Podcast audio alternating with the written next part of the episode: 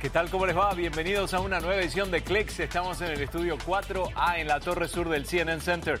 Yo soy Guillermo Arduino y ya les presentamos los titulares de esta edición. Hay nuevas amenazas digitales que avanzan en varios aspectos, pero lo que nosotros podemos hacer para protegernos sigue siendo básico, aunque efectivo. Hoy lo vemos. Además, más autos eléctricos en el mercado y de lujo. Ahora la competencia para Tesla está tomando forma y las ideas salen de un ex empleado de esa marca. Y también hoy, el esperado proyecto de Google del auto volador ya ha tomado forma y fue presentado ante el público. Aquí lo tendremos.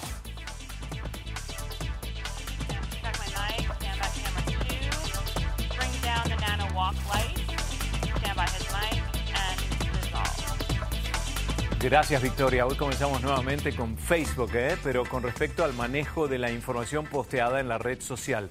Durante las elecciones pasadas en Estados Unidos, hackers utilizaron Facebook para diseminar información alterada, conocido como fake news.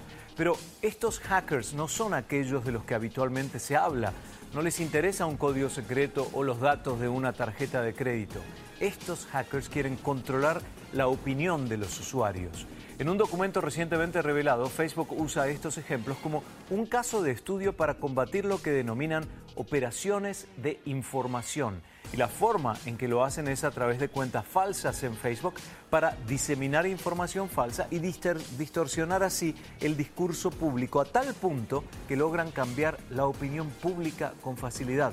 Los autores del estudio de Facebook sobre este problema concluyen que la plataforma cada vez más cumple un rol de discurso cívico, por lo tanto, quieren asegurarse que la transparencia de contenido es clara en honor a la verdad.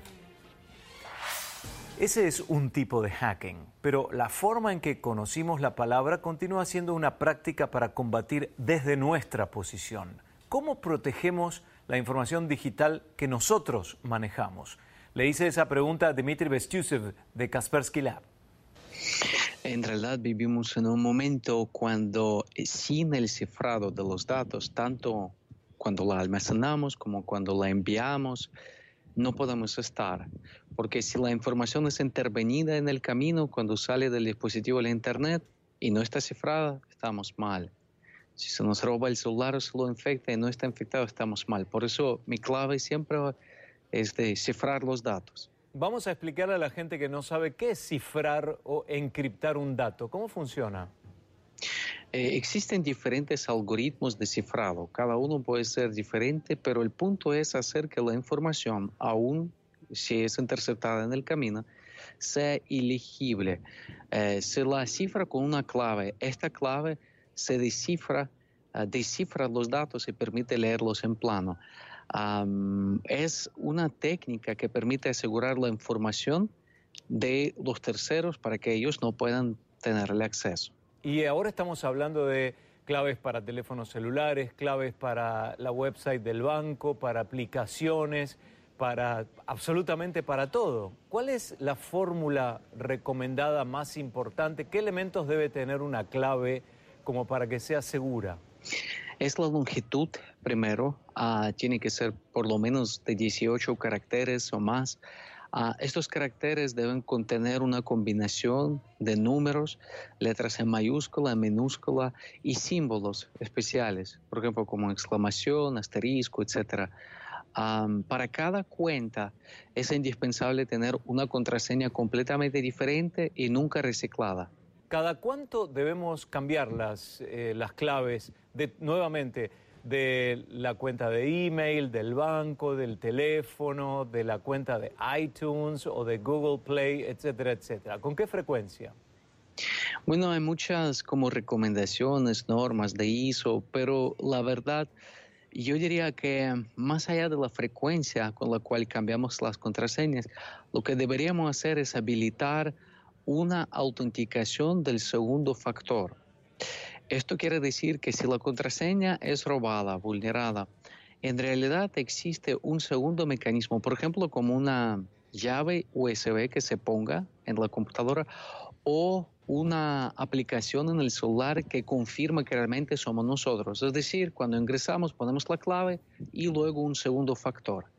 Esto sería mucho más seguro que cambiar la contraseña, por ejemplo, cada semana. En el trabajo nos dan un número que va rotando, que va cambiando, que se llama Secure ID, eh, identificación segura, que lo puedes recibir a través de una aplicación o físicamente, y aquí la tengo, es este, este aparatito que me va dando una señal, un número que va cambiando cada 10 segundos. ¿A eso te refieres? A eso, precisamente a esto o otras soluciones que funcionan de una forma parecida y están libremente disponibles. Se los puede descargar en nuestro celular y utilizarlo. Esta es mi recomendación. Bueno, la última pregunta, insisto, ¿no? en un momento donde se habla de hackeos y que son cada vez más común, que involucran a varios países, que puede ser en cualquier parte del mundo, puede ser transcontinental. ¿Cuántas veces uno recibe un email que dice usted ha sido el beneficiario de una fortuna, de un familiar perdido, no sé en qué país, que lo ha dejado usted como el único heredero de sus millones de, de libras esterlinas. Por favor, clique aquí en este vínculo adjunto para pasarnos la información. Bueno, y ahí empieza la trampa. Pero, ¿qué le dirías a una persona que dice, yo no tengo nada que esconder? En realidad, mi cuenta de email no tiene nada muy, muy importante como para que yo deba preocuparme por el número más que el 000000. ¿Qué le dirías? Pues sí, la persona, cualquier persona, todos nosotros sí tenemos muchas cosas valiosas. Por ejemplo, hasta los allegados nuestros, nuestra familia, amigos. Si uno de verdad fuera, en un caso que no es posible, pero no tuviera nada, aún así, al comprometer el correo electrónico, la red social, un criminal podría luego utilizar nuestra cuenta para llegar a nuestros seres queridos y entonces robar a ustedes. Ese valor, ese activo que es la familia, a veces cuesta mucho más que el dinero mismo. Y la última, eh, Dimitri, tiene que ver con los sistemas antivirus. Eh, continúan siendo tan importantes como antes debido a que las empresas ya nos permiten llevarnos las computadoras del trabajo a casa y demás. En general trabajamos con eso, con el teléfono que ya, si es a nivel profesional, tiene incorporado todos los bloqueos. Pero ¿qué pasa con aquel que no cuenta con dispositivos del trabajo que vienen ya protegidos? ¿Qué es lo que hay que hacer en cuanto a mm, software o programas antivirus? Sí, en realidad el término antivirus es muy clásico y por eso a veces se comprende como algo anticuado, pero sigue siendo algo muy importante, más aún cuando este programa antivirus es moderno, incluye muchos mecanismos de seguridad. Por ejemplo, el mismo cifrado de datos del que hablamos hoy forma parte de los suites o paquetes modernos de antivirus y las detecciones también avanzadas. De hecho, el antivirus se podría decir que esta es la última línea de defensa para cualquier usuario corporativo o final de caso. Si esta línea no existe, entonces como que quitarse la seguridad y hacerse más vulnerables frente a los ataques. Él es Dmitry Bestusev de Kaspersky Lab en diálogo con Clicks. Enseguida, los avances de la ciencia evitan que un embarazo prematuro ponga en riesgo la vida de bebés. Los detalles en instantes nada más.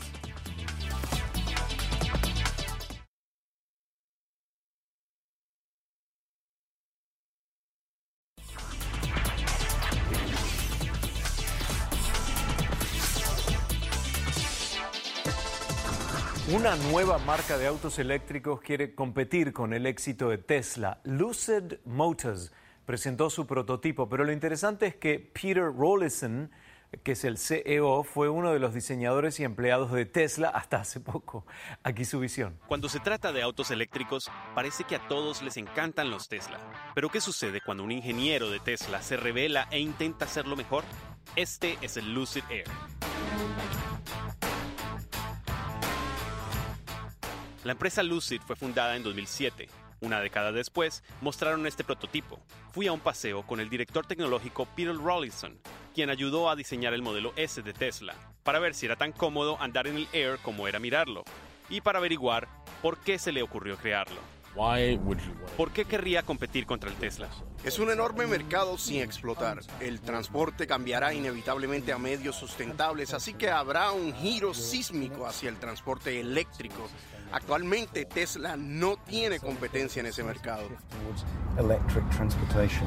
A simple vista se siente un poco como un Tesla, Pero Lucid trabaja muy duro para que el Air sobresalga. El automóvil vendrá con distintas combinaciones de cuero e interior de madera, y había mucho espacio para las piernas en los asientos, inspirado en los de aviones. El exterior de este vehículo es más pequeño que el Tesla S, es más corto, más angosto y más bajo, pero adentro no tiene rival en su espacio interior y lujo. El espacio es muy valioso, en particular en los centros urbanos. Aquí estamos en Manhattan, que es más lujoso que el espacio. Cuando recién salió el Tesla, me sentí escéptico durante mucho tiempo de que sería una empresa viable. Estoy sorprendido del nivel que alcanzaron hasta ahora, pero aún no ganan dinero.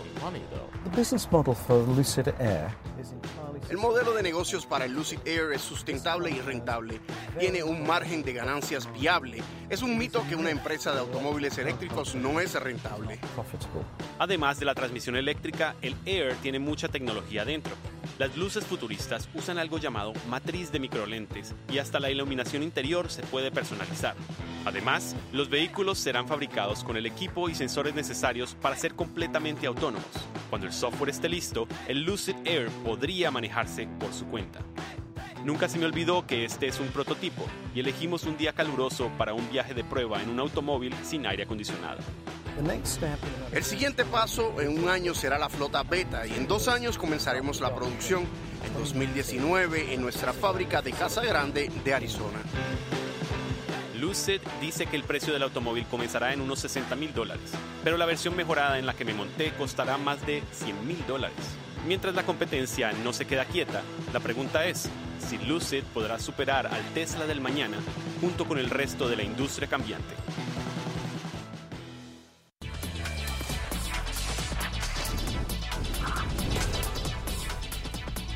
La próxima historia es fascinante. Un grupo de científicos crearon un útero artificial. Parece una bolsa de plástico con líquidos y tubos, pero logra imitar el vientre materno. Allí lograron que ocho corderos nacidos de forma prematura se desarrollaran en solo semanas, maduraron sus pulmones y también su cerebro. Le llaman BioBag.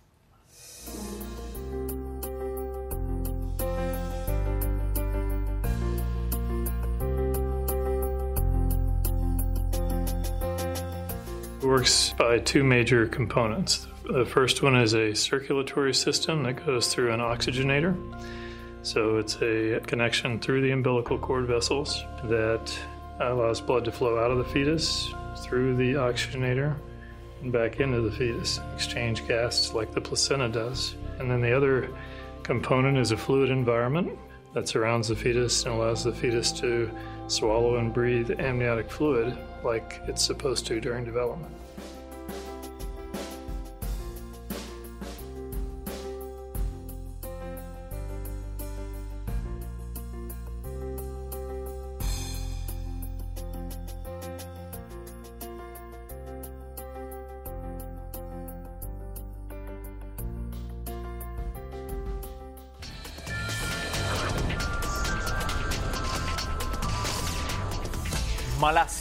Un país lejano para nosotros, ha logrado experimentar una transformación a fin de avanzar en este siglo XXI y compañías en el sector tecnológico no son la excepción. La próxima entrevista es con el creador de iFlex, un servicio de video por suscripción cuyo nombre captó nuestra atención.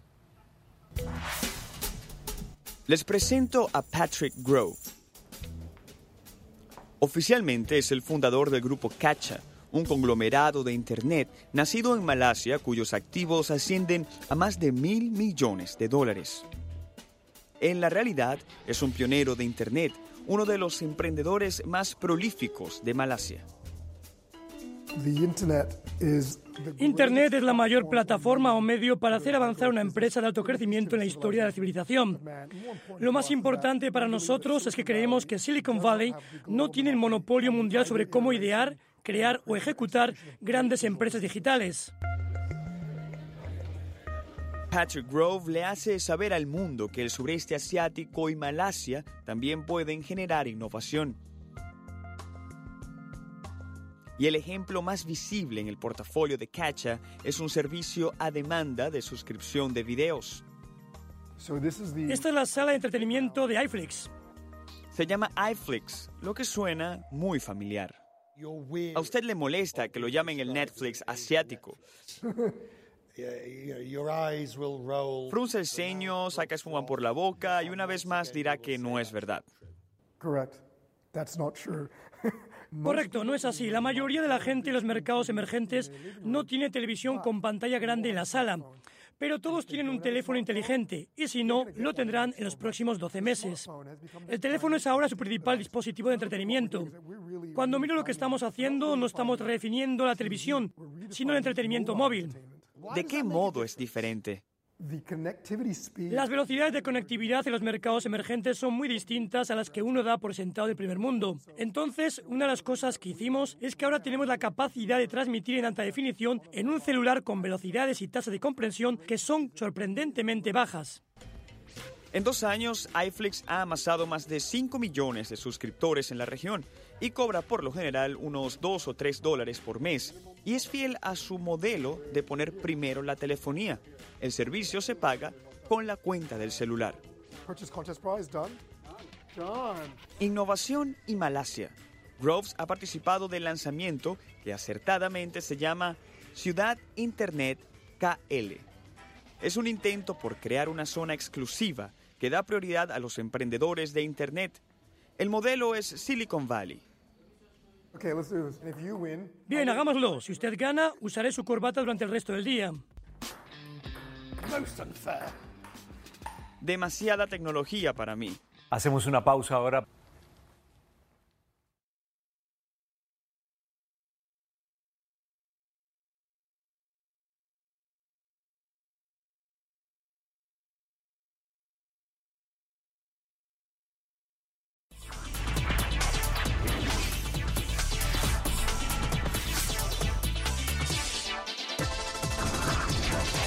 Una mujer poco común se llama Peggy Whitson y cumplió 535 días en el espacio a bordo de la Estación Espacial Internacional. Pero, ¿quién es esta mujer que comanda la Estación Espacial Internacional? La primera en conseguir este logro. ¿Cómo hace una niña de Beaconsfield, Iowa, para llegar a ser la comandante de la Estación Espacial Internacional? No lo sé. De hecho, creo que es casi un milagro. Usted ha quebrado otro récord increíble. Será el astronauta estadounidense que más días haya pasado en el espacio. Seguro que hay alguien por ahí afuera que lleva la cuenta.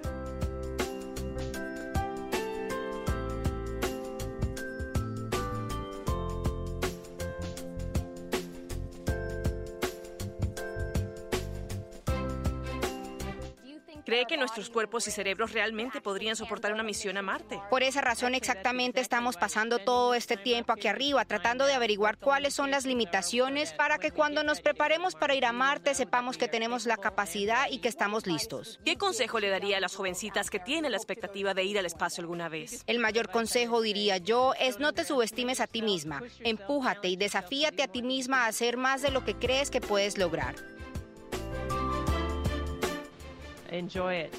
Disfrútenlo, será fantástico. Les va a encantar cada segundo de esto.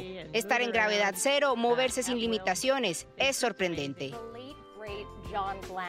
El gran John Glenn, ya fallecido, voló al espacio por última vez cuando tenía 77 años. ¿Alguna indicación de si usted seguirá yendo al espacio cuando tenga 77 años? Si no me muero, lo hago. Hay intentos desde dentro de la administración Donald Trump para dar un paso atrás en cuanto a la neutralidad en la red. Ajit Pai, la máxima autoridad de la Comisión Federal de Comunicaciones de Estados Unidos, inició gestiones para limitar la supervisión de la dependencia por encima de los proveedores del servicio de Internet y así se debilita el concepto de neutralidad en Internet. Las reglas aprobadas en 2015 intentan resguardar un Internet abierto y justo esa normativa evita que los operadores puedan deliberadamente acelerar o desacelerar el tráfico de Internet en websites o aplicaciones específicas. Y estos recientes movimientos de la Comisión Federal de Comunicaciones hacen sonar las alarmas entre los defensores de la neutralidad en la red y los líderes de la industria tecnológica.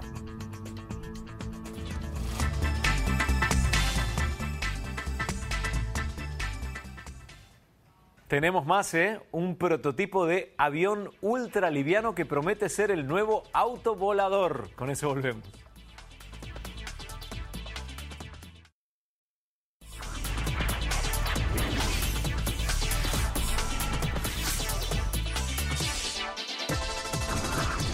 El esperado proyecto del cofundador de Google para crear un autovolador ya está listo, ¿eh? Larry Page presentó en sociedad su prototipo de avión ultraliviano que puede despegar en forma vertical en aguas abiertas. Se llama Kitty Hawk Flyer.